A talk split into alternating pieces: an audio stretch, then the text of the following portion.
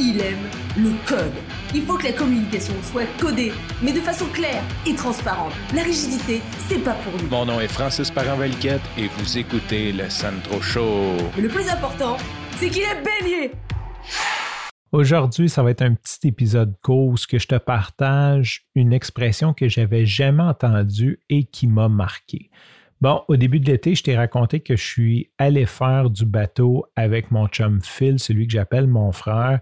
Et en arrivant au vieux port où son bateau était accosté, il y avait un bateau l'autre bord du sien, euh, un bateau vraiment moderne, un bateau là, foncé. Je pense que un, je me souviens pas de la marque exactement, mais j'ai l'impression que c'était un azimut comme 85 pieds. En tout cas, il était au-dessus de 75 pieds, certain. Et euh, bref, vraiment le, côté moderne des bateaux foncés parce que jusqu'à, je dirais qu'il y a 10 ans, c'était pas mal la mode d'avoir des bateaux tout blancs. Et je ne sais pas si je pense que c'est une mode européenne, mais euh, ils ont commencé à faire des bateaux avec la coque foncée. Donc, c'est quand même très, très contemporain comme bateau. Et là, je le regarde, puis tu vois qu'il est super bien équipé, puis c'est glamour au bout. Là, un bateau de 85 pieds, ça vaut plusieurs millions. Il y a des gens, des fois, qui pensent comme Ah, ça, ça doit être une affaire de 300-400 000. Non, ça, c'est quelques millions, genre 5-6.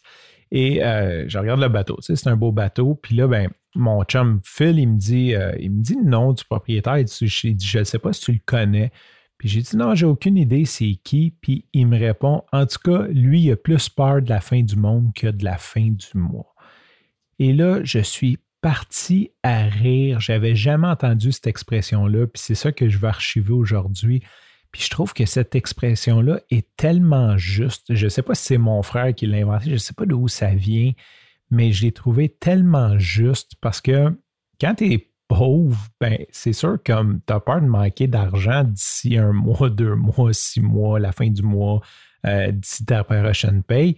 Et j'imagine que plus que tu es riche, plus que cette peur-là se dissipe pour laisser de la place à d'autres peurs, comme la fin du monde. Et je trouvais ça un petit peu comme quand on dit des enfants, euh, petit bébé, petit problème, là, puis plus qu'ils vieillissent, plus que les problèmes sont différents.